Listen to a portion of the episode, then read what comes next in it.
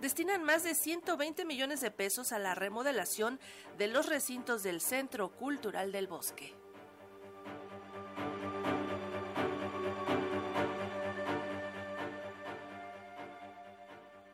Durante el cierre de teatros debido a la pandemia de COVID-19, los recintos del Centro Cultural del Bosque se sometieron a una remodelación que implicó más de 120 millones de pesos como parte del proyecto Chapultepec Naturaleza y Cultura. Durante un recorrido por los teatros del CCB, Alejandra Frausto, secretaria de Cultura Federal, dijo que hace más de 20 años que estos recintos no se sometían a un proceso de remodelación. Hace más de 20 años que no tenía una intervención, las condiciones en las que se encontraban, goteras, la butaquería muy deteriorada, se hizo una inversión de 126 millones 595 mil pesos en los distintos espacios, se gana un espacio que es el recinto que estaba al aire libre con la velaria que se le pone a este recinto. Gracias a este proyecto, pues es un espacio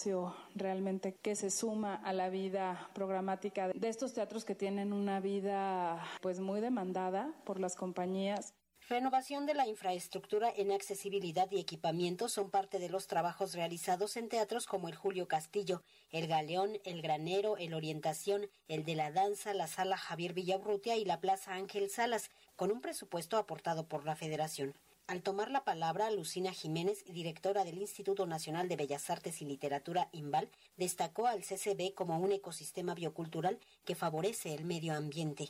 la recuperación de los recursos naturales, el Centro Cultural del Bosque se está rearticulando al bosque y eso es algo importantísimo porque va en el sentido de la integración territorial de lo que en su momento quedó hasta cierto punto compactado, rezagado, oprimido por la cuestión del Auditorio Nacional, el Campo Marte y por el otro lado el estacionamiento ecológico de tal suerte que el Centro Cultural del Bosque quedó un poco bajo presión. Lucina Jiménez detalló que el estacionamiento ecológico será convertido en un pabellón escénico dedicado a las artes. Asimismo, se recupera el foso del Teatro de la Danza Guillermina Bravo. Con ello se podrá interpretar música en vivo durante las funciones de danza. Tiene que ver con la recuperación de, lo que fue el estacionamiento ecológico y la construcción del pabellón escénico, que es un lugar que va a estar destinado a la práctica de las artes escénicas de manera interdisciplinaria y además a generar un espacio colaborativo de todas las compañías independientes y todas las agrupaciones artísticas que se desempeñan aquí